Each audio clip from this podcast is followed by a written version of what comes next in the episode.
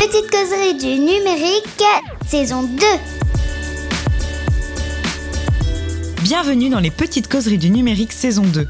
Un podcast proposé par l'Open et animé par un groupe de psychologues et autres experts passionnés de numérique qui vous incite à la réflexion autour de la parentalité et de l'éducation numérique. Épisode 1 Confinement, famille et numérique.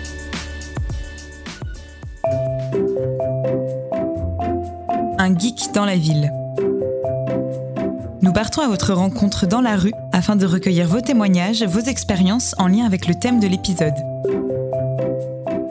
Je m'appelle Zoé, j'ai 45 ans et j'ai quatre enfants, dont un handicapé qui n'est pas tellement concerné par euh, l'apprentissage scolaire sur les écrans, vu qu'elle est dans un institut médico-éducatif, mais très fan des écrans, et trois enfants, beaux enfants, qui effectivement se sont retrouvés à pratiquer intensément pendant le confinement.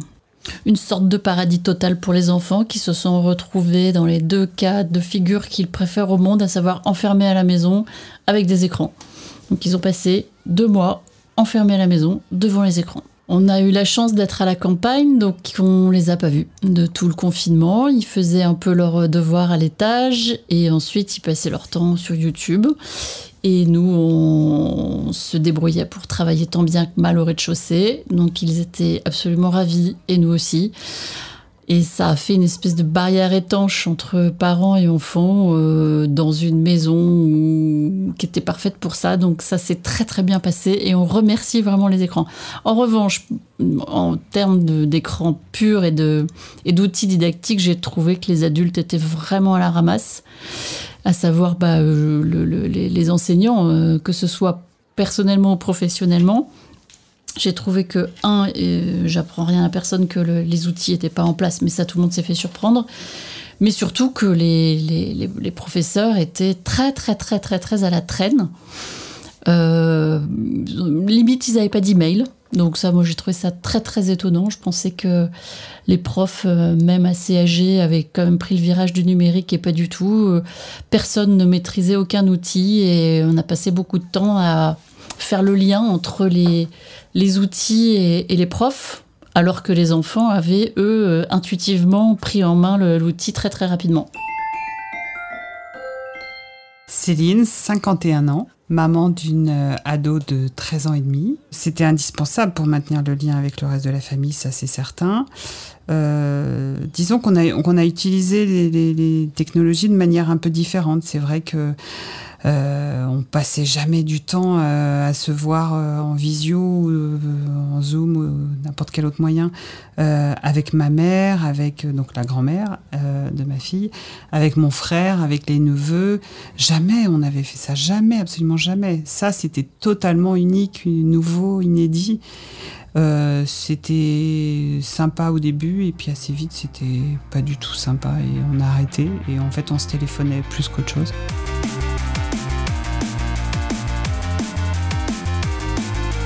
La Grande Causerie.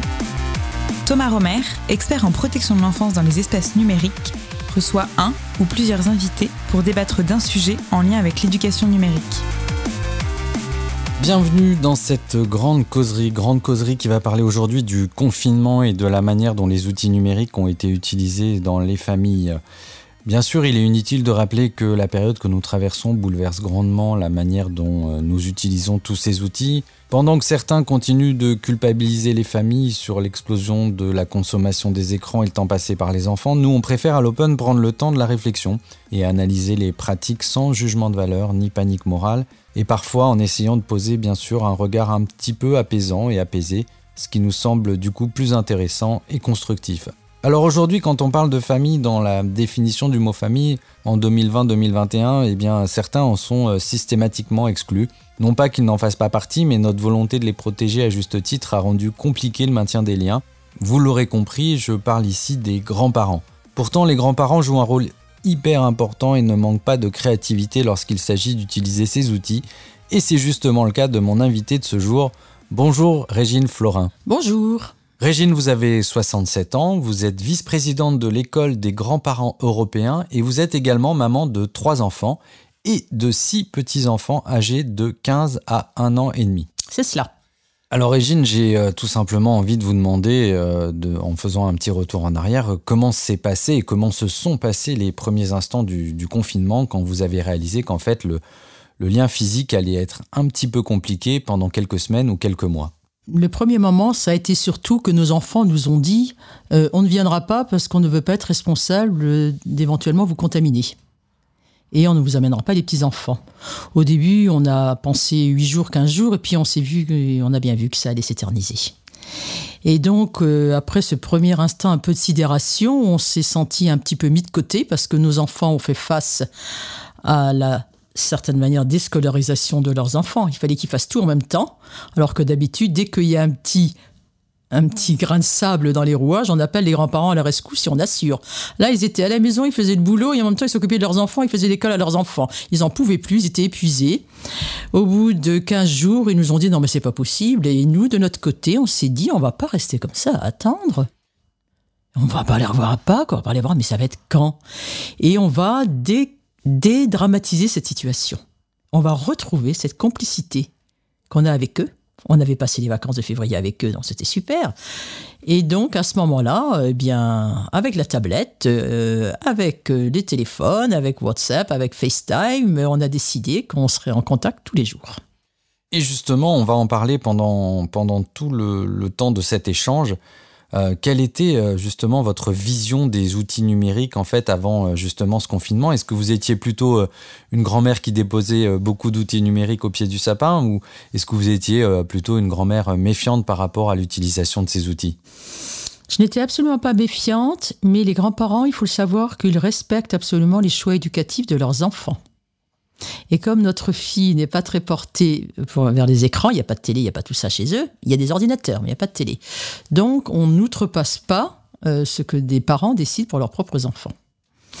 Par contre, euh, je avais bien vu quand même que euh, quand moi je me suis équipé d'une tablette, je- j'en ai profité, hop là, il y a eu un iPad qui est arrivé au pied du sapin. Et notre fille était bien contente. Elle se l'est, c'était pour elle. Donc ça, vous n'avez pas attendu le, le confinement pour le faire en fait? Oui, parce que c'est super extra, puis c'est tout, quoi. voilà, si on veut. En plus, nous, on a un fils qui est à Montréal. Donc, on fait beaucoup de, de WhatsApp, on fait des FaceTime, on fait des choses. Donc, la tablette, on en a besoin. Voilà.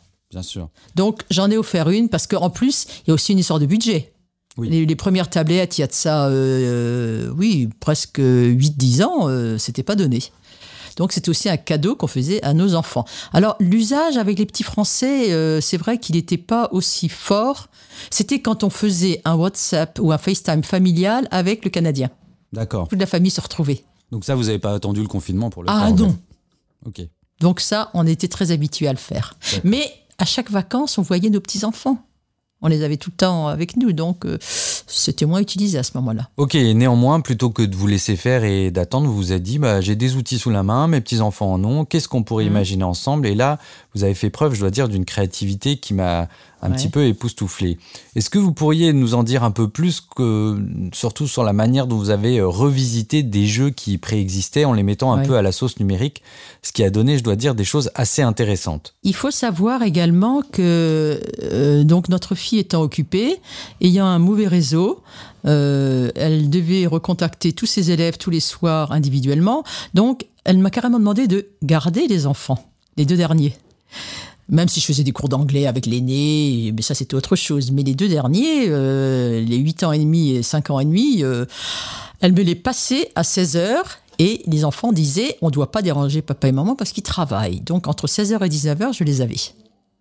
Donc c'était absolument extra. Donc la première fois, tout bêtement, j'ai pris un livre et puis j'ai commencé à montrer les images. Mais qu'est-ce que c'est barbant C'est exactement un prof qui fait un cours devant un amphi vide, c'est stupide. Donc au bout de deux secondes, il m'a dit, oh, tu sais, euh, ouais, ouais, ouais. Je me suis dit, mais c'est pas du tout comme ça qu'il faut s'y prendre. Alors je me suis pris la tête et je me suis dit, qu'est-ce qu'on va faire? Mais vous avez fait des recherches, vous avez regardé des initiatives Non. ou c'est venu tout seul? C'est venu tout seul. Je me suis dit, il faut que ce soit drôle, il faut que ça soit détendant, il faut que ce soit dans la complicité. Voilà. Donc, euh, la première chose que j'ai inventée, bah, c'était chercher Charlie. Ça, c'est drôle comme tout, parce qu'en fait, ils connaissaient la maison. On était en Bretagne. Donc, on est allé choisir euh, les peluches qu'ils aimaient bien. On en a choisi cinq. Et puis, euh, j'ai dit, bon, maintenant, on retourne la caméra. Je vais les planquer dans la maison. Puis après, je promène la caméra. Vous devez les retrouver. Alors, ce qui est le plus drôle, c'est de mettre le marsipulami dans le four et d'avoir un petit bout de queue qui dépasse. Bon, c'est marrant. Donc, voilà. On a fait également le 1er avril. 1er Comme ça. avril, Ah bah. C'était super ça. Vous accrochez des poissons complètement farfelus en forme de, de phare, de, de, de mouette, enfin vous les dessinez, puis vous les planquez dans des coins d'une pièce, scotchés quelque part, et puis vous baladez la caméra. Et les enfants doivent repérer où est-ce que je l'ai planqué. Le truc le plus drôle qu'ils adoraient, c'est les sept différences. Qu'est-ce que c'est drôle? Alors, expliquez-nous. alors ça, c'est les bah, c'est comme les jeux qu'ils ont dans leur truc. Donc, euh, vous mettez euh, une table avec euh, plein de choses disposées, et puis ils regardent bien, ils visualisent bien, puis paf, vous retournez la caméra, puis vous, vous modifiez quelque chose, ils doivent remarquer. Le truc le plus drôle, c'est qu'ils m'ont dit Maintenant, à nous, Mamé, on le fait. Mais euh, c'était sur les Lego Minecraft. Alors, regarde bien, Mamé, t'as tout vu? Oui. Bon, maintenant, attention, on tourne la caméra. Ça y est, j'ai changé quelque chose. T'as remarqué? Je vous assure que comme exercice anti-Alzheimer, il n'y a pas mieux. Hein. Et je crois que vous vous êtes prise aussi pour Cyril Lignac. Vous avez fait des recettes de cuisine, c'est bien ça? Ah oui, mais ça c'est super, ils adorent cuisiner avec moi. Alors, expliquez-nous. Eh ben, on a fait des lasagnes, on a fait des tartes, on a fait plein de choses. Et puis alors je leur dis, bon, alors maintenant qu'est-ce qu'on doit aller chercher? Alors on allait dans le jardin, j'ai dit, ça c'est quoi? Ça c'est le thym. Je dis, non, ça c'est pas le thym, il s'appelle comment? Le romarin, ouais. Et ça c'est quoi comme feuille? Ah oui, c'est des feuilles de sauge. Et ainsi de suite, et ainsi de suite. Donc on a mis dedans. Donc on a fait tous les repas, on faisait le repas euh, ensemble, on faisait tous. C'est eux qui me disaient qu'il fallait faire. Et je crois qu'il y avait aussi votre mari, vous faisiez, il faisait aussi des. Alors mon mari a fait des euh, batailles navales. Oui. Ça c'est drôle, c'est des batailles navales. comment Eh ben, euh, c'est très simple. hein. Il y en a un qui a le dessin, puis nous, de l'autre côté, et puis on y va. On fait du. la- la- Et puis on a fait des alignés, c'est gagné. C'est drôle. Aligner, c'est gagner en chose. Mais ce qui a le plus drôle, finalement, pour eux. Ah, on a fait également des choses très chouettes. Bon, alors, maman, il me faut encore ça et ça dans les Lego. Alors, on ouvre le, le grand stock de Lego qu'on a en, en vacances, et puis ils choisissent dedans. Et puis après, je mets dedans et euh, j'envoie par la poste. J'ai beaucoup, beaucoup utilisé la poste pour rester en lien avec eux. Oui, en fait, euh, donc vous utilisiez euh, l'outil numérique euh, dans le cadre d'un instant, d'un instant présent. Pour être ensemble. Régine, dans le, lorsqu'on a préparé cette, cette émission, vous me racontiez que vous aviez une petite fille qui vivait au, au Canada et que du coup, là, vous aviez imaginé, euh, pour recréer le lien, d'utiliser une, une peluche que vous Ouais. animiez face à l'écran et que vous lui adressiez par la suite euh, par la poste. Racontez-nous un petit peu ce qui se passait. Ça, c'est ce qu'on fait. Je lui chante des chansons, elle me commence à me reconnaître, elle a que un an et demi, hein, elle commence à identifier. Et c'est vrai que la semaine dernière, il y avait la peluche euh, voilà, euh, d'un magazine de, de Bayard, puisque je les ai abonnés à des magazines. Elle l'a parfaitement identifié, on a dansé, on a chanté, puis hop, il est parti par la poste. Puis il est arrivé. Elle était folle de joie parce qu'elle l'a identifié, elle l'a reconnu, puisqu'elle l'avait vu. Et là, je vais recommencer, et ainsi de suite. Donc ça, c'est des, tas de choses de complicité. Et avec, euh, avec le Mathieu, qui avait 5 ans et demi à l'époque, il, a, il avait découvert sur la tablette les émoticônes. Qu'est-ce que c'était drôle Donc on avait choisi un héros, c'était Gédéon, c'était un canard. Alors le canard, euh, il traversait la route, il se faisait écraser, il y avait l'ambulance qui l'embarquait. Alors après il partait euh, aux États-Unis. Ah, il mangeait trop de hamburgers, il était malade comme une bête, il vomissait tout ce qu'il pouvait. puis. Mais alors il, il était marrant et alors il m'envoyait les émoticônes. Il coupait la communication, je devais le rappeler, et puis je devais dire si j'avais bien compris ce qui arrivait à Gédéon. Et puis je devais répondre. Et puis lui décoder, et ainsi de suite. Bon, on passe des heures comme ça.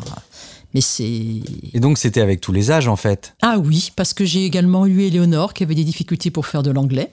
Oui. Et je l'ai, accompagnée en anglais. Oui, oui, oui, oui, on fait ça avec tous les âges.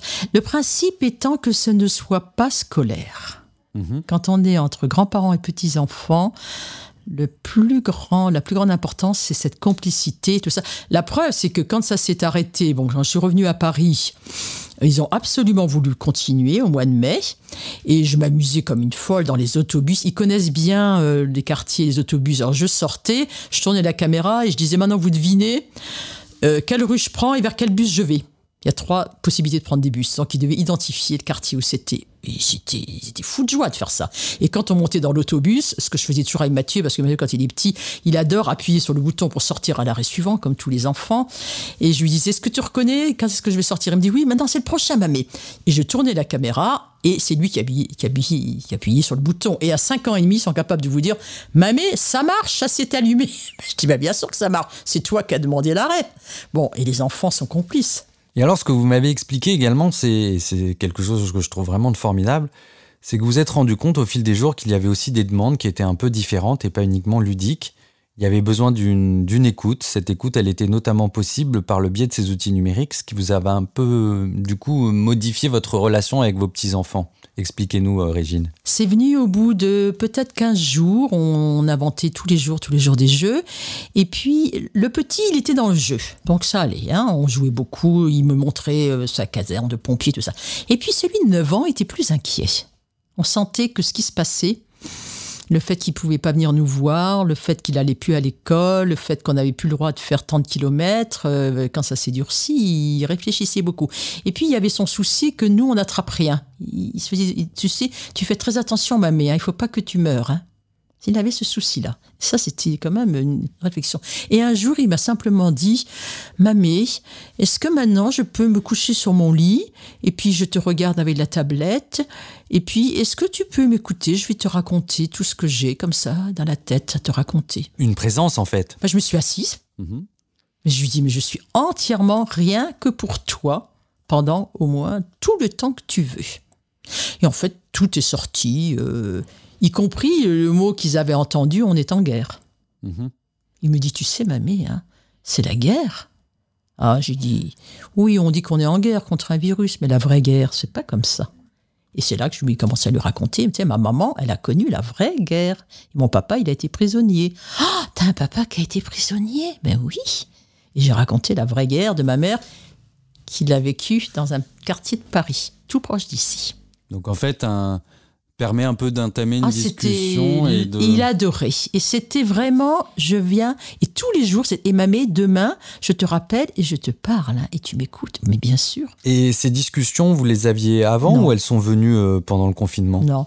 Avant, quand on se retrouvait, c'était pour à la pêche, à cavaler, faire des tas de choses ensemble. Mais ce temps, le temps s'est arrêté avec le confinement. on a donné du temps au temps. Et ça, c'était vraiment très chouette. Et vraiment, il, s'est rendu compte que j'étais entièrement disponible pour lui. Et, quand ma fille récupérait ce soir, elle me disait oh, Merci maman, ça m'a fait du bien, parce que tu sais, il en a tellement à dire. Je dis Bah oui, mais voilà. C'était Et puis, alors, rien n'est percé, rien n'a percé de ce qu'on disait ensemble. Il fermait la porte, il interdisait aux autres euh, frères et sœurs de venir, et il était avec sa mamie. Donc, en fait, une relation très intime. Oui et très proche. Et maintenant, ça leur manque oui, c'est ce que vous me disiez. Oh, c'est terrible. Il m'appelle le samedi après-midi, il me dit Bon, alors, mamie, c'était bien le confinement. T'étais avec nous tous les jours. Maintenant, t'as plus le temps. Oh, c'est terrible. Donc, il faut que je fasse attention à. D'abord, il faut que Gédéon continue à vivre ses aventures. Il faut que je continue à écouter euh, les autres, ainsi de suite. C'est important. Et donc, maintenant, avec quelques mois de recul, Régine, euh, quel est le bilan que, que vous tirez de cette expérience, mine de rien, très, très riche? Vous diriez que ça a changé votre, votre relation avec vos petits-enfants ou vous diriez que c'était tout simplement euh, différent? Non, ça l'a approfondi. D'accord. Ça l'a approfondi et on a été capable, enfin je pense que nous les grands-parents, parce que j'ai pas été la seule à vivre comme ça, nous les grands-parents, nous avions comme objectif de donner un message de euh, d'espoir et de tranquillité à nos, à nos enfants et à nos petits-enfants, surtout à nos petits-enfants, en disant on est en pleine forme, c'est pas le ciel qui nous tombe sur la tête, on va se revoir. Et Léonore, 13 euh, ans, m'a dit à un moment Mais tu crois qu'un jour on finira par se revoir? Elle était inquiète. On sentait que quand ils étaient. Le collège est inquiet. Bon, les tout petits, moi. Mais je dis, mais bien sûr qu'on se reverra. C'est pas du tout la fin du monde. Nous, on va très très bien. On est en pleine forme. On a des super anticorps. On risque rien. T'inquiète pas. On fait très très attention et tout. Et la vie va continuer. Elle va peut-être continuer différemment. Mais c'est extraordinaire ce qu'on est en train de vivre. Bien écoutez, je vous propose que ce soit sur ce mot euh, très positif du coup qu'on termine notre échange. Je vous remercie infiniment Régine de, votre présence, mais aussi de ces échanges euh, qui je pense ont donné un, un nouveau regard sur euh, la manière dont les grands-parents peuvent utiliser les outils numériques avec leurs petits-enfants.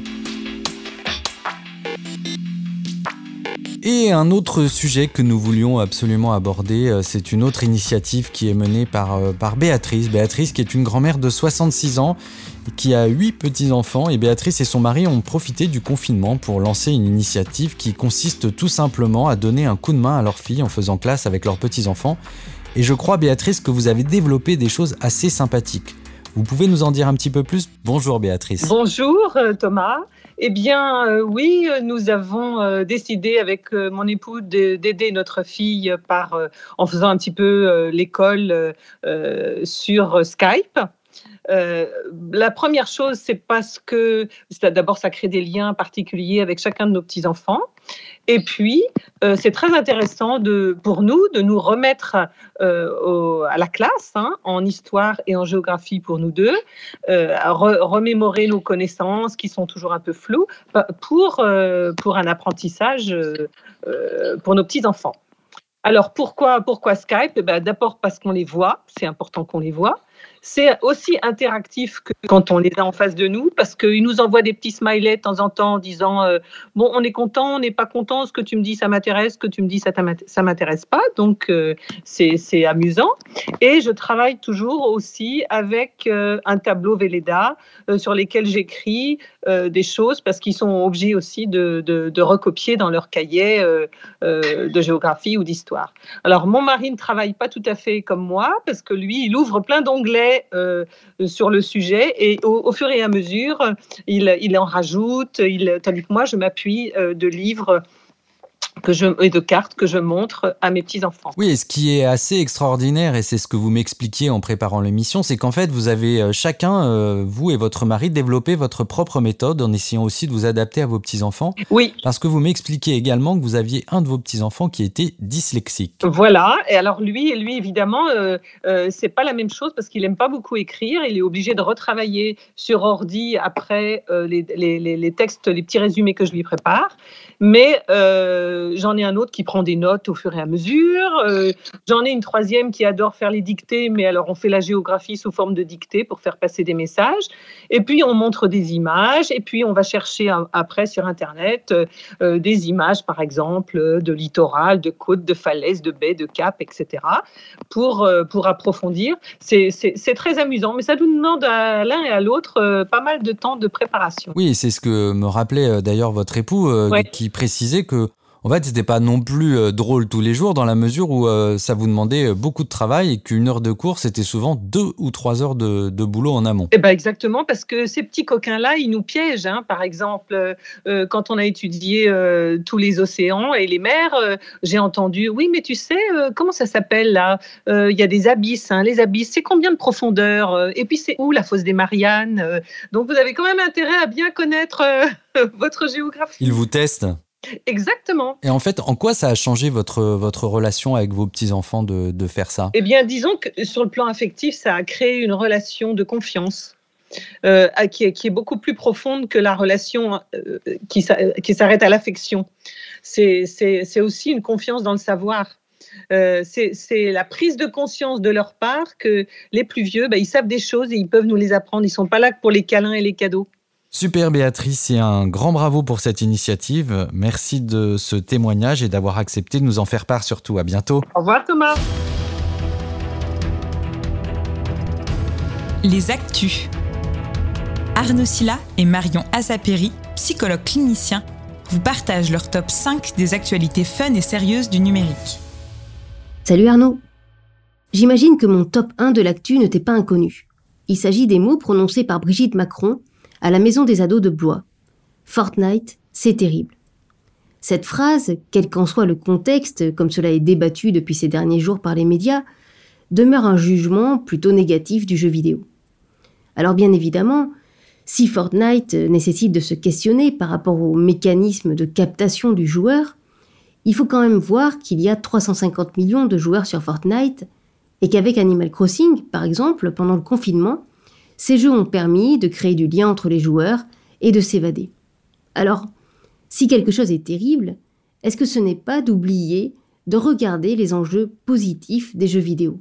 Qu'en penses-tu? Oui Marion, ça me fait penser que les gens en région centre ne voient pas trop les choses de la même manière. Et ça, c'est mon top 2 qui est en résonance avec ce sujet. À l'occasion de l'événement des Nouvelles Renaissances, la région Centre Val-de-Loire s'est associée avec la web TV Tourangelle Solari afin de proposer un événement mêlant culture et jeux vidéo. Ils ont appelé ça le Centre Val-de-Loire Fortnite Tour. Ouais, Fortnite. L'idée, c'était donc de recréer 5 châteaux de la Loire en mode créatif de Fortnite, puis de permettre aux joueurs d'explorer les monuments en version virtuelle en s'affrontant sur un parcours de vitesse. Il y a donc eu une compétition qui s'est déroulée en 5 parties depuis décembre et qui s'est terminée mi-janvier. On pouvait donc jouer ou alors regarder sur Twitch. La cerise sur le gâteau, c'est que Nota Bene commentait les visites virtuelles. Franchement, génial. On pourra retenir quand même que niveau imagination en temps de crise, il y a du répondant. Allez, pour le top 3, on arrête de jouer là Arnaud et on va être un peu sérieux avec les chiffres proposés par l'étude de Diploméo sur les réseaux sociaux préférés des jeunes entre 16 et 25 ans. On a donc en palmarès, en 1, Instagram, qui est toujours en tête depuis 3 ans avec ses filtres de chat. En 2, Snapchat, ses flammes et ses stories. Et en 3, Facebook, qui chute vertigineusement et qui devient vraiment un réseau de vieux. Plus précisément, on voit que chez les plus jeunes de l'étude, les 16-18 ans, seulement un quart utilise Facebook ou encore Messenger. Mais alors vous vous demandez sûrement où ils sont. Eh bien, c'est TikTok qui est de plus en plus populaire chez les plus jeunes. On voit que cette application a connu un boom énorme pendant le confinement, avec plus de 2 milliards de téléchargements à la fin du mois d'avril 2020. TikTok est donc aujourd'hui cinquième dans le palmarès des réseaux sociaux préférés des jeunes. On se retrouve l'année prochaine pour savoir où en est ce score. Alors Marion, as-tu entendu parler de la sortie de cet ouvrage Votre enfant devant les écrans, ne paniquez pas? Eh bien, c'est mon top 4. Il s'agit d'un livre que je te recommande vivement. Il est de Nicolas Poirel, qui est professeur de psychologie du développement et chercheur en neurosciences. Et bien voilà un ouvrage qui est vraiment rafraîchissant. Franchement, dans le paysage, ça fait du bien d'avoir une approche qui peut être rigoureuse, accessible, avec du recul, qui ne mélange pas tout et qui ne prend pas en otage ses lecteurs avec les paniques morales habituelles. Justement, à la fin, on a le sentiment de pouvoir s'impliquer autrement dans l'accompagnement de l'usage des écrans chez les enfants. Le ton, un tantinet malicieux, colle justement au sujet et apporte des exemples concrets à la question que beaucoup de parents se posent vis-à-vis des écrans. Pour ma part, je retiendrai cette idée, corrélation n'est pas causalité. Rendez-vous chez votre libraire, c'est édité chez Debuck. Merci pour ces conseils de lecture Arnaud. Moi en top 5, je te propose de continuer à lire, mais en te baladant avec des scouts.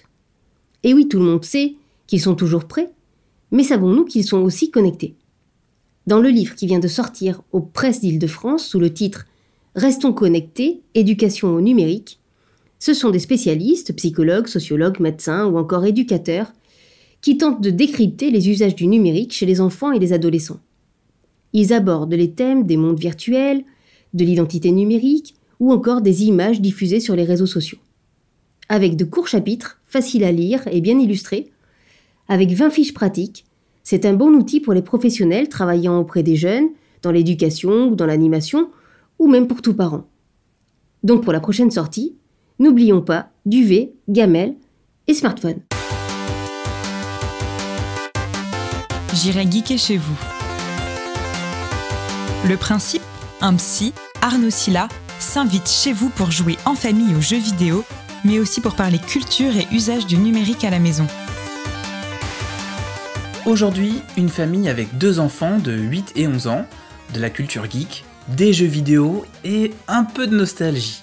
Vous allez entendre notamment comment, au fil de nos échanges, je vais me surprendre à entraîner toute la famille dans un jeu qui s'appelle Eve O. La culture geek, c'est, elle est, elle est transmissible et transmise là du coup. Oui. Et puis ça a toujours été euh, vraiment collectif chez nous. C'était pas un truc qu'on faisait dans son coin, chacun dans son coin. Bah, euh, quand on était tous les deux, tu jouais, il y avait une console. Alors moi, je suis, je suis pas une grande gameuse, mais j'aime bien quand on est avec les autres qu'on rigole. En fait, moi, j'adorais jouer de baston parce que je fais n'importe quoi. J'appuie sur tous les boutons.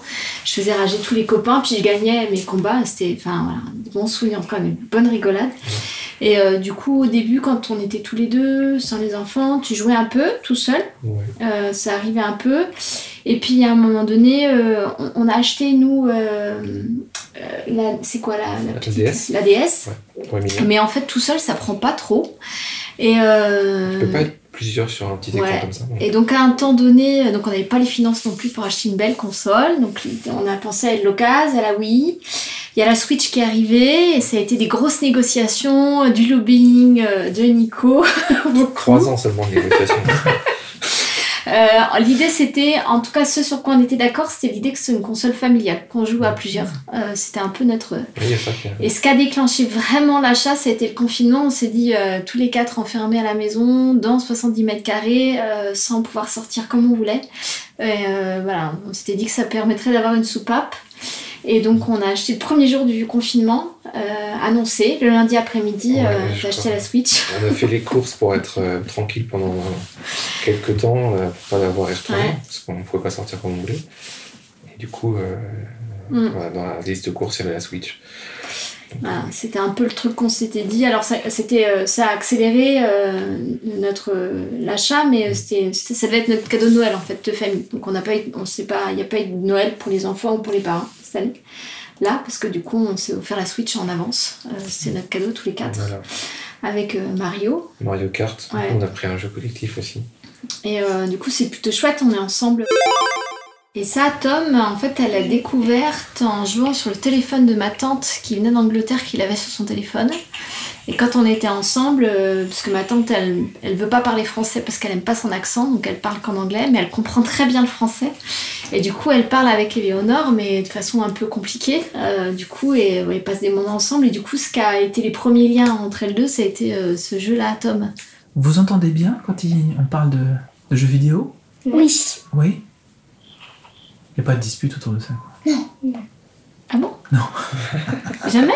La plupart du temps. fait bien, non. bien sûr. Ouais, Il y a des désaccords. À part quand tu fais n'importe quoi. Ouais. Parce que tu fais n'importe quoi. Des fois ça monte, mais c'est un des jeux où euh, ça finit pas avec les claques qu'ils portent.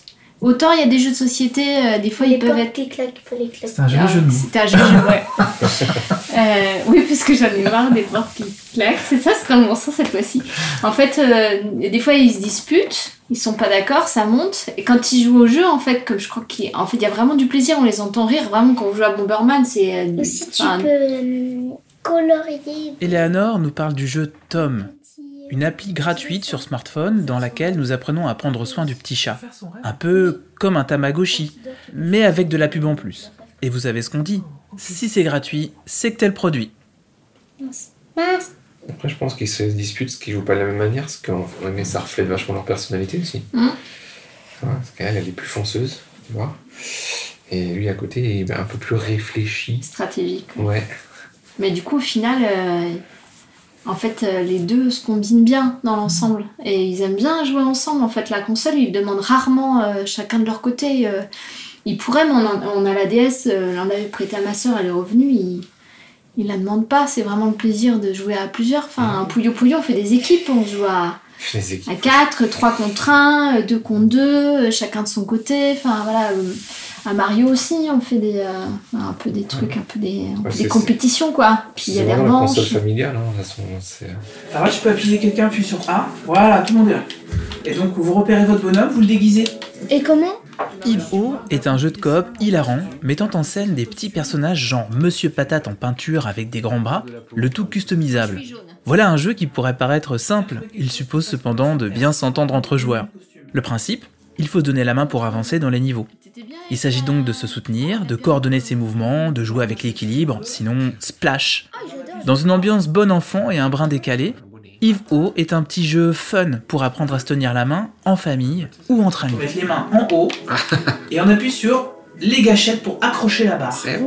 Ah, ok. Le but c'est d'arriver en bas là où il y a le drapeau. Alors faut que quelqu'un accroche. Voilà, super. Faut que je descende, j'arrive, hop. C'est toi qui accroche euh, la planète là? Alors attends, je me suis trompée. Attends, mais je sais pas comment Faut bouger que les tu bras. balances. Alors il va falloir qu'il y en a qui se poussent là, parce que. Hein Mais allez, accrochez-vous. Accrochez-vous à quoi? Oh, je sais même pas comment j'ai fait. Ah oh non On nous Papa, faut que tu viennes nous aider. Je peux pas. Ah oui, ok. Oui, oui. Bravo. Ah, c'est méga compliqué. La geekothèque de l'invité. Marion Azaperi, psychologue clinicienne et chercheur, s'invite dans l'intimité vidéoludique d'une personne qui vous dévoile son jeu vidéo ou sa série préférée. Pour cette première émission, j'ai le grand plaisir d'accueillir celle qui est connue dans le milieu des gamers sous le pseudo de Mijo. Mijo, tu as 77 ans, tu es ambassadrice officielle de l'association Silver Geek et tu cherches à développer le jeu vidéo chez les personnes âgées. Aujourd'hui, nous allons t'accompagner dans ta geekothèque et découvrir ta passion pour le jeu Zelda. Je m'appelle Marie-Jo, on est sur euh, les réseaux sociaux et dans le jeu, dans, dans le monde des, des jeux vidéo, c'est Mijo. Voilà, Mijo. Depuis combien de temps tu joues aux jeux vidéo? Depuis 92. Alors, j'ai joué un peu en 86, 87, parce qu'on m'avait prêté une vieille Atari, euh, enfin, à l'époque, c'était pas une vieille, euh, à laquelle j'ai joué avec passion. Euh, j'ai euh, après, euh, oh, j'ai dû jouer. Enfin, j'ai toujours été joueuse de toute façon. J'arrive pas d'ailleurs à retrouver dans les très vieux jeux. J'ai eu beau euh, surfer partout, contacter plein de gamers, etc. C'était l'histoire d'une usine. On était directeur d'une usine de compote de pommes. Alors, il fallait acheter les pommes et pas à n'importe qui pas à n'importe quel prix. Il y avait toute la gestion de, l'usine. De temps en temps, il y avait une machine qui pétait. C'était extraordinaire. En 92, euh, euh, pour Noël, j'ai acheté la, la Super NES venait de sortir avec le deuxième Zelda qui est Link to the Past. Euh, petit RPG très sympathique, etc., et qui, qui m'a rendu complètement accro à Zelda à cette époque-là. Est-ce que tu peux euh, nous expliquer pourquoi c'est ton jeu préféré? C'est que c'est un conte de fées, en fait. C'est exactement calqué, enfin le scénario est calqué sur, sur les contes de fées qu'on a pu euh, euh, lire quand on était môme, euh, y compris de ma génération. Donc moi j'ai toujours adoré les contes de fées, même je me souviens à 18 ans, je dévorais des contes de fées, j'en découvrais, j'essayais de- d'en trouver encore, etc. Est-ce que tu peux rappeler ton âge? Ah oui, j'ai 77 ans, je suis née en, en décembre 43. en pleine guerre. 77 ans, on a encore droit à Tintin. Hein Alors, euh, bon, de 7 à 77 ans. Alors, quand j'aurai 78 ans, je ne pourrai plus lire Tintin. Ça, c'est triste. Bah oui. mais, c'est- mais ça, par contre, Zelda, il n'y a pas de date limite, donc tu pourras continuer Non, non, à jouer à Zelda. Alors, euh, donc, en fait, euh, bah, c'est l'histoire d'une princesse que, euh, avec, avec son chevalier servant, qui est Link, euh, et puis, euh, bien sûr, la lutte euh, contre le, bien et le mal, euh, le bien étant euh, ma- manifesté par euh, le, le royaume d'Hyrule, le roi d'Hyrule, sa fille, euh, Link, son chevalier servant, etc.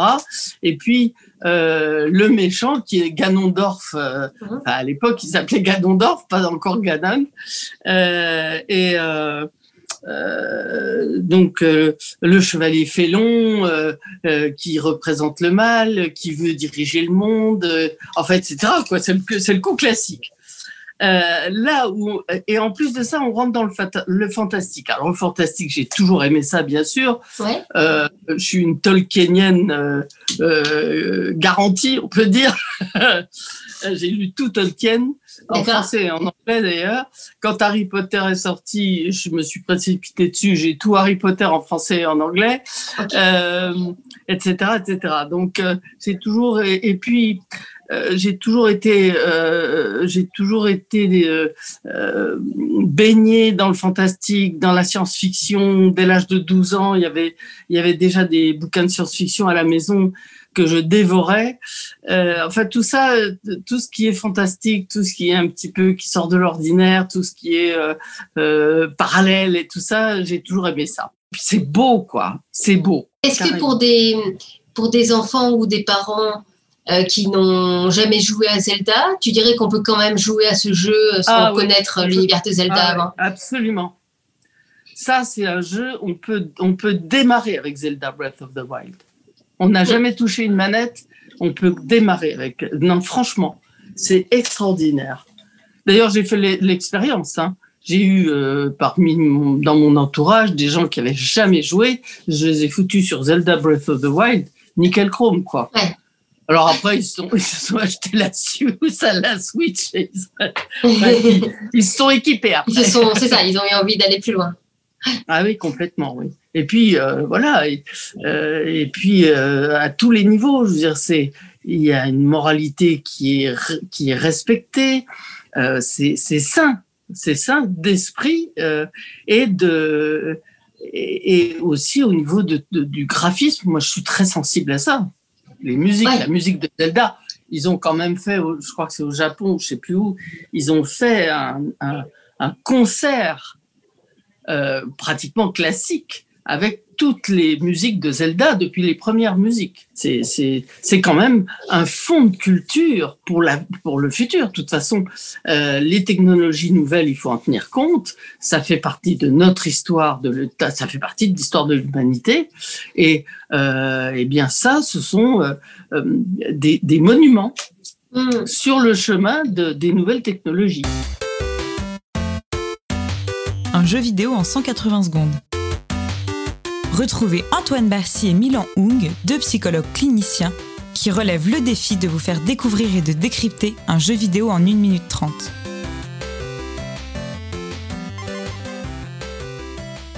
Un jeu en 180 secondes, allez top. C'est parti. Aujourd'hui, on parle d'Animal Crossing New Horizons, sorti sur la Nintendo Switch en mars 2020, et c'est le jeu vidéo qui s'est le plus vendu dans le monde pendant le premier confinement. Le premier opus est sorti en 2001 sur Nintendo 64, une console qui date mais qui garde sa place dans le rétro gaming. Et quel remède, quel soulagement cela a été durant cette période d'incertitude. Mais au fait, c'est quoi Animal Crossing? Animal Crossing, c'est un jeu de simulation de vie et de gestion dans lequel vous emménagez sur une île paradisiaque, isolée du reste du monde et habité par des animaux chouettes et rigolos. En ce moment, si je peux aller m'évader, je veux bien. Vous rencontrez dans cet univers chaleureux des habitants tous différents les uns les autres. Kéké la glisse, le chien musicien, vous donne de beaux concerts.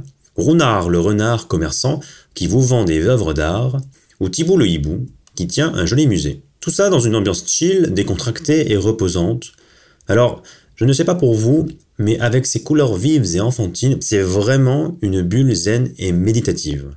Et c'est quoi l'intérêt du jeu? Le jeu consiste à construire sa maison et son village sur cette île perdue, bien loin des soucis et des problèmes, en allant pêcher, cueillir, planter des graines, s'offrir une garde-robe, acheter avec ses clochettes de quoi décorer l'île. On peut même voyager et visiter les îles de nos amis en prenant l'avion. Comme ça, on peut échanger nos objets et partager nos idées de déco. D'accord, mais est-ce qu'on apprend quelque chose en jouant à ce jeu? D'abord, ça permet à tout le monde de s'amuser. C'est essentiel de jouer. On apprend sans cesse en jouant. Et ça commence par la poupée, la pâte à modeler, le dessin, puis maintenant par les jeux vidéo. Pour Animal Crossing, j'apprends à gérer mes sous, à être créatif, à réfléchir et à anticiper les constructions du village. Bref, c'est un peu comme si on gérait une île pour de vrai, quoi. Mais comment s'évader du monde si c'est un jeu sans histoire? C'est vous qui racontez votre histoire. On s'invente des récits et on s'éclate à décorer et personnaliser l'île. Quand j'investis du temps sur un projet, j'y mets du mien. Et c'est dans ça qu'Animal Crossing nous a fait du bien. On a pu se détendre, s'évader et faire travailler nos méninges en restant créatifs. Pour le coup, Animal Crossing est vraiment tombé au bon moment alors. On peut le dire, oui. Après, on peut se demander si ce n'était pas un choix économique que de sortir le jeu en pleine crise mondiale. Mais ce n'était pas de refus. Et puis, ce jeu ne fait pas tout. Si j'ai besoin de me défouler et de taper sur des monstres et gagner en niveau et en puissance, je risque d'être déçu. Pour le coup, Animal Crossing ne fait pas tout, mais c'est déjà pas mal. Ok, ça me va. Eh bien, merci Milan. On se retrouve une prochaine fois sur un jeu vidéo en 180 secondes. La FAQ des parents.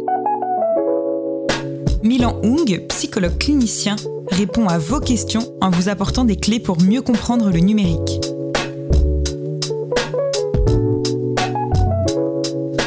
Depuis le premier confinement, ma fille de 15 ans passe énormément de temps sur les écrans. Parfois c'est pour travailler, mais pas tout le temps. Est-ce qu'il faut s'inquiéter? Alors globalement non, il n'y a pas besoin de s'inquiéter.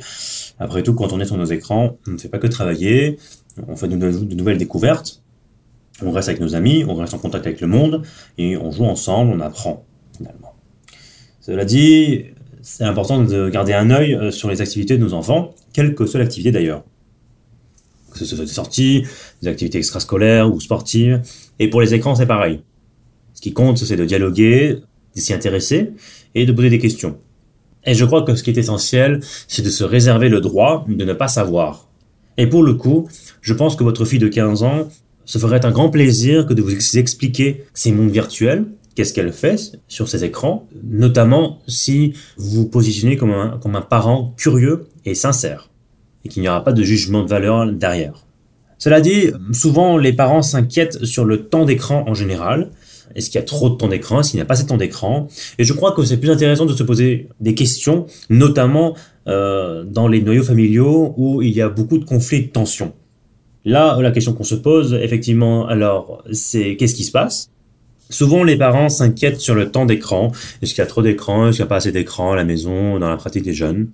Et je crois que c'est beaucoup plus euh, intéressant et constructif plutôt de se demander qu'est-ce qui se passe et euh, qu'on peut tomber dans le piège de se dire que c'est à cause des écrans que notre enfant euh, ne vient plus nous voir, ne veut plus nous solliciter, ne veut plus nous parler, ne veut plus manger avec nous, et que ce serait plus prudent de prendre les choses dans l'autre sens de se dire que les écrans, c'est là où je me sens bien, c'est là où je ne suis pas dans conflit constant avec ma famille. Et dans ce sens, les écrans m'apportent quelque chose et les écrans sont bénéfiques. Et c'est là que on peut se poser d'autres questions. Finalement, qu'est-ce qu'il y a de si dérangeant que notre enfant consacre beaucoup de temps derrière les écrans? Dans tous les cas, en tant que parent, euh, vous pouvez rester vigilant dans l'accompagnement quotidien des usages numériques et vérifier que tout va bien. Après tout, vous êtes là pour écouter votre fille euh, et en parler ensemble si elle en a besoin notamment si par exemple elle rencontre des difficultés en ligne euh, qui peuvent prendre des formes euh, plus ou moins graves. Alors on peut parler de cyberharcèlement, mais on peut aussi votre fille peut également être confrontée à des contenus qui soient inadaptés ou inappropriés. Et euh, vous en tant que parent, en tant qu'adulte également euh, responsable, eh bien vous vous assurez de, de, ne pas laisser votre fille seule face à ces euh, contenus qu'elle ne peut pas forcément comprendre. Voilà, c'est tout pour cet épisode. Toute l'équipe vous donne rendez-vous très prochainement pour de nouvelles aventures audio numériques. Vous avez des idées ou des suggestions N'hésitez pas à nous contacter sur causerie-open-asso.org ou via les réseaux sociaux. Et pour ceux que ça intéresse, la présentation de l'équipe, c'est juste après. À bientôt Ah, mais il n'y a plus de réseau. Salut, c'est Thomas Romer. Depuis plus de 15 ans, je m'intéresse aux enjeux de protection des enfants au sein des univers numériques. Et euh, ce qui m'anime particulièrement dans mon métier, c'est de contribuer à une réflexion collective autour de l'impact du numérique tout simplement dans nos vies familiales ou professionnelles. J'ai également la chance de pouvoir partager mon expérience au sein de différentes institutions comme le CSA ou le HCFEA, au sein desquelles, en tant qu'expert, je tente un petit peu de, de faire bouger les lignes. Ce que j'apprécie aussi énormément, c'est de pouvoir aller à votre rencontre et d'échanger avec tous les adultes lors de conférences et de formations que j'anime un peu partout en France, au sein de cette association que j'ai fondée et qui s'appelle l'Open. C'est également l'Open qui produit ce podcast et qui est euh, la première association nationale en charge des questions de parentalité et d'éducation numérique. Je suis donc vraiment ravi de vous retrouver pour la saison 2 des Petites Causeries du numérique. Et pour ma part, vous pourrez me retrouver dans la grande causerie que j'aurai plaisir à animer pour échanger, réfléchir, critiquer aux côtés de mes invités. À très bientôt. Bonjour, je m'appelle Arnaud Silla, psychologue un peu geek, un peu bricoleur. Je sévis surtout en libéral, en institution et en association. Dans mon travail, j'utilise les objets issus de la culture geek dans la psychothérapie auprès d'enfants, d'ados et de leurs parents. Mon indo, comme dans Naruto, c'est la culture comme objet de soin. Ma mission dans ce podcast, et si vous acceptez de m'accueillir chez vous, c'est de causer ensemble de culture geek, de mettre un peu de jeu dans la rencontre. Rendez-vous dans la rubrique J'irai geeker chez vous. Bonjour, je me présente, je m'appelle Marion Azaperi, je suis psychologue clinicienne et chercheur dans la région de Bordeaux. Tombée dans le jeu vidéo quand j'étais petite, je l'utilise maintenant dans ma pratique libérale comme médiation thérapeutique avec des enfants ou des adolescents. Mes recherches portent sur le numérique, par exemple les jeux vidéo, les réseaux sociaux ou les images, et leurs usages tant chez les enfants que chez les personnes âgées. Je suis psychologue experte à l'Open et j'ai rassemblé autour de moi mes compagnons psy, adeptes du jeu vidéo et du numérique, pour penser la culture geek et l'accompagnement des familles. Dans ce podcast, vous me retrouverez avec le top 5 des actualités avec Arnaud Silla et je m'immiscerai aussi dans la geekothèque d'un invité que je vous ferai découvrir.